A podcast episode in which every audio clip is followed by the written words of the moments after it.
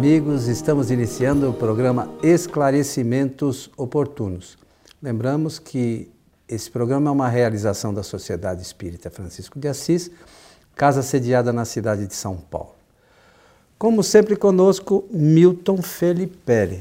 Tudo certo, Milton? Tudo bem, estou bem, pronto aqui ao seu lado para mais um programa Esclarecimentos Oportunos. Pela oportunidade, desejamos a todos os nossos amigos que os bons espíritos nos ajudem sempre. Bom, seu Milton, é, já comentou num outro programa aí que o pessoal às vezes aperta a gente aqui em algumas questões, né? E. Bom, vamos lá, pergunta para. Diz assim: embora a doutrina espírita adote o princípio da liberdade de pensamento, verifico que muitos líderes espíritas e até mesmo, eh, até mesmo várias organizações desejam impor suas ideias e pontos de vista. Como solucionar isso? Bem, amigo Coelho, em primeiro lugar é preciso dizer que essa questão envolve uma realidade que é da vontade de organizações e de lideranças de imporem as suas ideias, né? E, e de não apenas impor, como eh, também criar um mecanismo para a subordinação das ideias. Isso não, não é falsa realidade, é uma realidade verdadeira, verdadeira. E isso tem acompanhado a história humana desde primórdios, não é? Nós já sabemos muito bem como é que funcionaram as organizações religiosas no passado. E, e o que aconteceu com a nossa humanidade é, quando é, essas organizações religiosas verificaram que existia um, um pensamento diferente do que elas impunham. Né? O que aconteceu aí foi, foram atrocidades que nós nem queremos nos lembrar, quanto mais nem desejamos que ocorram mais na nossa história, porque acreditamos estamos num processo de desenvolvimento em que cabe muito bem, a partir de 1857, esse pensamento da liberdade eh, de pensamento. De forma que eh, as perguntas feitas por Allan Kardec foram no alvo do que os espíritos pretendiam para anunciar eh, eh, essa não somente a possibilidade, mas essa veracidade da liberdade de pensamento a partir da, da consciência, digamos assim, porque consciência, segundo o Espiritismo, significa significa pensamento mais íntimo. Isso é consciência para o Espiritismo. Muito bem. Sócrates tratou desse assunto, um dos primeiros a mexer e a se debruçar sobre essa questão da liberdade de, de, pensamento. Ele próprio teve que dar exemplo a respeito disso, não é? De forma que, eh, em primeiro lugar, salientar que essa pessoa está correta, existe realmente uma imposição ou uma tentativa de imposição de ideias no meio espírita por parte de organizações e por parte de pessoas que dirigem também, e conforme ela diz, são considerados como líderes, líderes espíritas. É, é um, é um reputo de extremo perigo quando isso acontece. Se nós estamos vivendo um momento de imposição, e, e partem esses, essas pessoas é, daquele conceito é, de que quem não pensa como nós está contra nós. E é um equívoco isso daí, é um erro pensar assim. E é extremamente pesaroso e, e isso dentro de um quadro social em que vivemos. Se fala de liberdade, se fala também de, de uma palavra grega, democracia mas na prática não se exercita nem a liberdade de pensamento e muito menos a democracia. É, e nós deveríamos já estar meditando sobre essa matéria para concluirmos que é hora de mudarmos o que não está certo, mudar o que está equivocado, o que está errado. Eu acho que o, o grande drama da doutrina espírita é que as pessoas que vão às casas espíritas, elas não entenderam ainda que a doutrina espírita é uma doutrina de conhecimento. E para se ter conhecimento é preciso estudar. Né? É, a, a, por vezes a gente se coloca numa situação cômoda de achar que o que os outros dizem é a verdade e ponto. Isso é bem cômodo, né? Então, fulano falou tal coisa e esta é a lei. Mas numa doutrina de conhecimento a gente tem que verificar. Claro. Né? Então, o, o, o que é, tem se dito por. É, a gente até colocou isso num programa anterior, quando é, uma pessoa perguntou de qual escritor era mais fiel a Kardec, e você falou que nenhum. Né? É, tem algumas coisas que coincidem com o que os espíritos superiores trouxeram de informação? Sim, mas todas não. Então, tem-se aquela, por comodidade, tem-se aquela é, prática de tudo que fulano falar é verdade. E a gente não verifica. E a gente aqui é, já falou por diversas vezes para que você que nos ouve, você que nos assiste, confira se os, o que a gente diz aqui está alinhado com o pensamento dos espíritos superiores. Nós não somos os donos da verdade, né? nós somos livres pensadores. E pensa, como os outros, também somos livres pensadores. Opa. Então, é, é, é indispensável, se eu sou espírita, que eu verifique se as informações que chegam até mim são verdadeiras. Os conhecimentos que são trazidos são os mesmos da, das obras fundamentais? Porque é, a gente vê até, o Milton colocou num dos nossos programas anteriores, falando de Deus, que é a pergunta número um né, do livro dos Espíritos, a maioria das pessoas não sabem nem o que trata a pergunta número um do Livro dos Espíritos, nem a visão espírita sobre essa questão número um. Aí como é que vai se discutir todo um corpo doutrinário se eu não sei a pergunta número um, que é fundamental? É isso mesmo. Então, a gente precisa dar uma chacoalhada, de repente acordar. A gente não pode a gente pode até admirar pessoas. Eu acho normal. Eu admiro o Milton, que é uma pessoa que estuda bastante, é, há muitos anos, faz um trabalho é, objetivando a divulgação da doutrina segundo as obras fundamentais. Eu admiro, ele sabe disso. Mas eu tenho que ver o que se ele fala é verdade, ele é meu amigo. Mas ele é meu amigo e não vai deixar de ser meu amigo por causa disso. Eu posso falar para ele, Milton, eu não concordo com isso. E não é por causa disso que a gente vai sair no tapa e eu vou ter ódio dele, não é isso.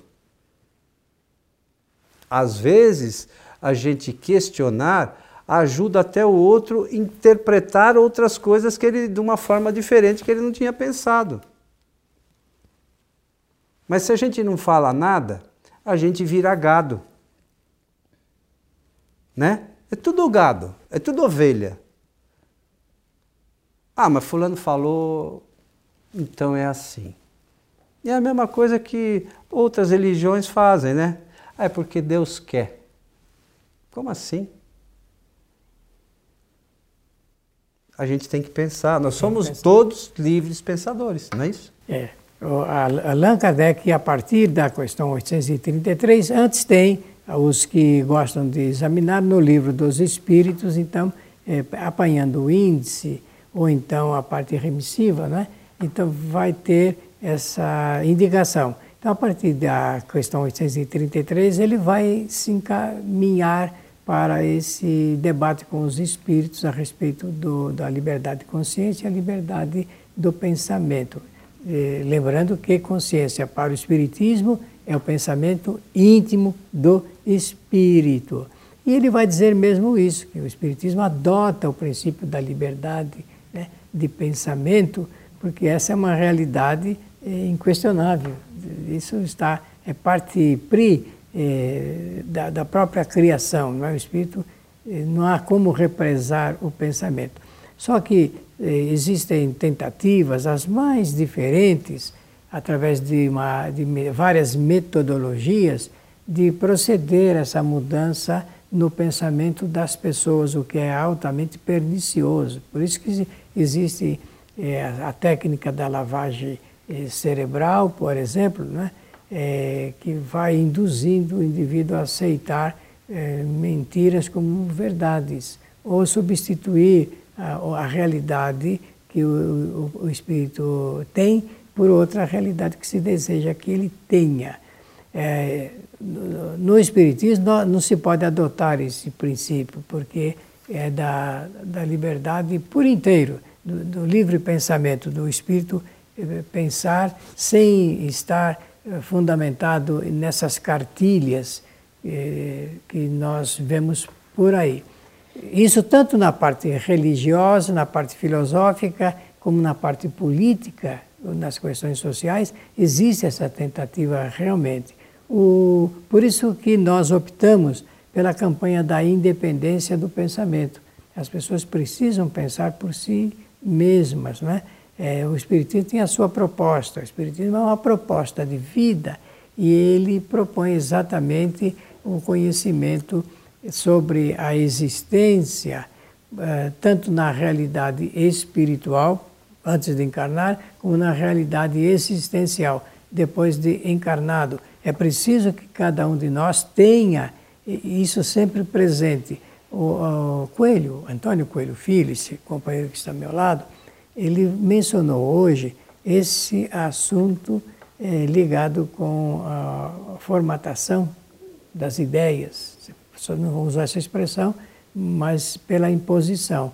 E nós temos que criar no, em cada espírita a, a defesa do grande ideal do espírita ser uma pessoa que estuda, que se liberta através do estudo e que assume eh, a sua vida por responsabilidade depois do conhecimento doutrinário do Espiritismo, que é um conhecimento que não se impõe. É um conhecimento que não se impõe, mas é um conhecimento que se propõe para, para facilitar a vida de todos nós. É importante eh, lembrar também, quando, quando nós estamos falando aqui é, de ideias, de livre pensamento, nós não, não estamos falando de pessoas especificamente, nós Nenhum. estamos falando de pensamentos. Então, como espírita que somos, nós temos, né, por orientação da própria doutrina, é que usar a razão. É simples, não, não, não dói. Agora. Não custa nada. Não custa nada. Quem tem dificuldade de comprar, é, por exemplo, os livros, no nosso site, kardec.tv, as obras fundamentais, inclusive a coleção da Revista Espírita, estão todas disponibilizadas lá gratuitamente. Então, basta que a pessoa queira se instruir. Basta que a pessoa queira adquirir conhecimento. A gente precisa lembrar que nós somos espíritos imortais e o objetivo da nossa encarnação é estar aqui para ganhar conhecimento. Passar por algumas dificuldades, sim, mas o objetivo principal é sempre ganhar conhecimento. E a gente passa, às vezes, é, essa coisa passa desapercebida de todos nós. Né? A gente vê, acha lindo o movimento e, e tal, e, e o congresso e não sei o quê, mas o que foi dito? Certa vez, uma, uma moça que frequentava a nossa casa disse que ia numa palestra de, de uma pessoa e tal.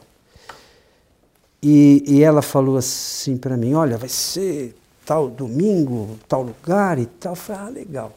Quando foi na segunda-feira, ela foi, eu, ela chegou no centro e falei: E aí, foi lá na palestra? Fui. O que, que você achou? Maravilhosa. Do que, que a pessoa falou? Putz, eu não lembro. Não é lamentável? Pensa bem. A pessoa vai, se envolve pela aquele, emoção. aquela emoção da situação, ela não sabia do que a pessoa tinha falado. E ela achou a coisa maravilhosa. Como assim? Eu, eu sou espírita, vou em algum lugar para adquirir conhecimento, eu chego lá, eu não sei do que a pessoa falou, eu não entendi. O que, que a gente está fazendo? com, com, com os nossos sentimentos, com a nossa vontade, com os nossos objetivos.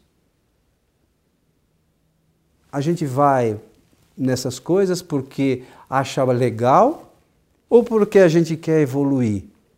É, nesse caso, nós podemos dizer que a pessoa está se, está se deixando conduzir, né, guiar é, pela emoção. A emoção ela cega a razão, diz Allan Kardec. Estou dizendo palavras de, de Allan Kardec.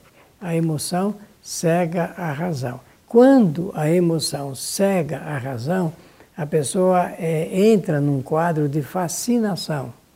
O quadro de fascinação é um quadro das obsessões. É o quadro das obsessões. É por isso, quando nós encontramos um grupo ou uma pessoa e nós denominamos esse grupo ou essa pessoa de pessoa fascinada, é, fanática, o que nós queremos dizer que ela está com sua razão é, é, está obscura, ela está impedida de raciocinar, impedida de raciocinar. Isso pode acontecer porque no processo da obsessão existe um travamento, uma, a fascinação no caso, não é? E, e mesmo a subjugação trava o pensamento e tra pode travar. Olha, travar o pensamento não é impedir o pensamento, não é tirar o pensamento, não. É, é, é obstacular o pensamento e, no caso mais terrível, alinhado por Allan Kardec, é, da fascinação, é, chega ao ponto de impedir o uso completo da razão. A pessoa não raciocina livremente, porque ela está sob uma forte influência. É, muitas organizações usam de diversos expedientes pra, para subordinar os pensamentos dos seus seguidores, dos seus adeptos, das pessoas que é, adotam aquela organização como a eleita para uh, os seus objetivos. Então, Kardec vai dizer, a partir dessa pergunta 833, nós precisamos é, exercitar a liberdade que é irrestrita do espírito, que é a liberdade do pensamento. Nada pode obstacular. Como eu citei, eu quero que você me dê mais um minutinho, por favor. Por favor. Sócrates, quando esteve preso, ele realmente eh, chegou eh, a ser procurado por um dos seus discípulos, e mais diretos, e porque todos estavam lamentando que o mestre estava aprisionado na cadeia ali e já estava recebendo ah, o julgamento, no, a, a, condenação para, a tomada da cicuta, que era aquele veneno que o eliminou fisicamente. Então o, o, o discípulo chegou para ele e falou: Mestre, tem uma notícia fantástica para lhe dar. Nós organizamos aqui a sua fuga, está prevista já você não vai ficar mais preso. É, vamos arranjar um cavalo com uh, alimentos e o guarda vai fingir que está dormindo e você a cela vai estar aberta, você vai poder sair e, e fugir. Ele, o Sócrates, mestre eh, de filosofia, de, de ética e de moral, olhou para o discípulo e falou: Mas meu filho, quem é que disse para você que eu estou preso? Preso está meu corpo porque o meu pensamento viaja É com o meu pensamento que eu tenho a liberdade de ir para onde eu quiser. Ninguém pode aprisionar o pensamento. Embora se, fa se faça essas tentativas, eh, principalmente de lideranças populares, de aprisionar as pessoas pelo pensamento. Mas não há como, porque isso é, é, é parte integrante dessa lei fantástica e da bondade do Criador que todos nós sejamos livres. Todos os espíritos no universo inteiro são livres. É que às vezes a gente se deixa levar pela emoção, Emo... né? em certas circunstâncias, eh, acaba sendo conduzido e de repente a gente se perde um pouco. A hora que a gente vai se dar conta, o tempo passou. E aí, tudo aquilo que era importante deixou de ser e o que não era importante passou a ser. Tomou lugar. Toma um lugar. E, sabe, e a gente perde realmente o objetivo que a gente tinha da encarnação. Nós somos espíritas, a gente tem que ter o pé no chão e a realidade é, dos objetivos que temos aqui encarnados. A gente não pode ficar se perdendo com coisas porque alguém disse, alguém falou. Não estamos dizendo que são de pessoas boas ou más, não é essa, não é esse o nosso objetivo. Nosso objetivo aqui é, é despertar para a liberdade de pensamento. Não é porque alguém falou tal coisa que aquilo seja verdade. Às vezes essas, essas coisas que essas pessoas falam são muito cômodas. Se eu disser para vocês, olha, até brinquei com o Milton aqui, imagine assim, olha, você tem que dar, trabalhar, é, ganhar o dobro e trabalhar a metade. Você não vai achar isso lindo? Todo mundo vai achar que o, a minha ideia é maravilhosa, mas dá para ser assim? A gente precisa raciocinar. A coisa é simples, mas a gente precisa pensar. Sugerimos, mais uma vez, o estudo das obras fundamentais, como sempre fazemos aqui. Não somos ortodoxos, nada disso. A gente só procura estudar a base trazida pelos espíritos superiores. É simples assim. É, vários autores, é, muito, considerados muito inteligentes, né, quando se diz a respeito a esse tema, esse assunto, dizem que não há como se titular espírita quem não estuda a doutrina. Porque do estudo há o conhecimento, e o conhecimento é o que revela se uma pessoa pode ou não é, ser considerada como verdadeiro espírito. Chegamos ao final de mais um programa. Sempre agradecendo a atenção e a generosidade da assistência dos nossos ouvintes e espectadores e também para desejar que os bons espíritos nos ajudem sempre. Nós lembramos que às sextas-feiras, nós transmitimos as palestras da nossa casa, a Sociedade Espírita Francisco de Assis, ao vivo, pela nossa página do Facebook, que é Programa Transição. Então, a partir das 19h50, um pouquinho antes das 20 horas, a gente está lá entrando ao vivo para fazer a transmissão dessas palestras e a gente procura sempre basear os nossos conteúdos na mesma coisa que a gente fala aqui, nas obras fundamentais da doutrina. A você que esteve conosco, o nosso abraço e até o nosso próximo encontro.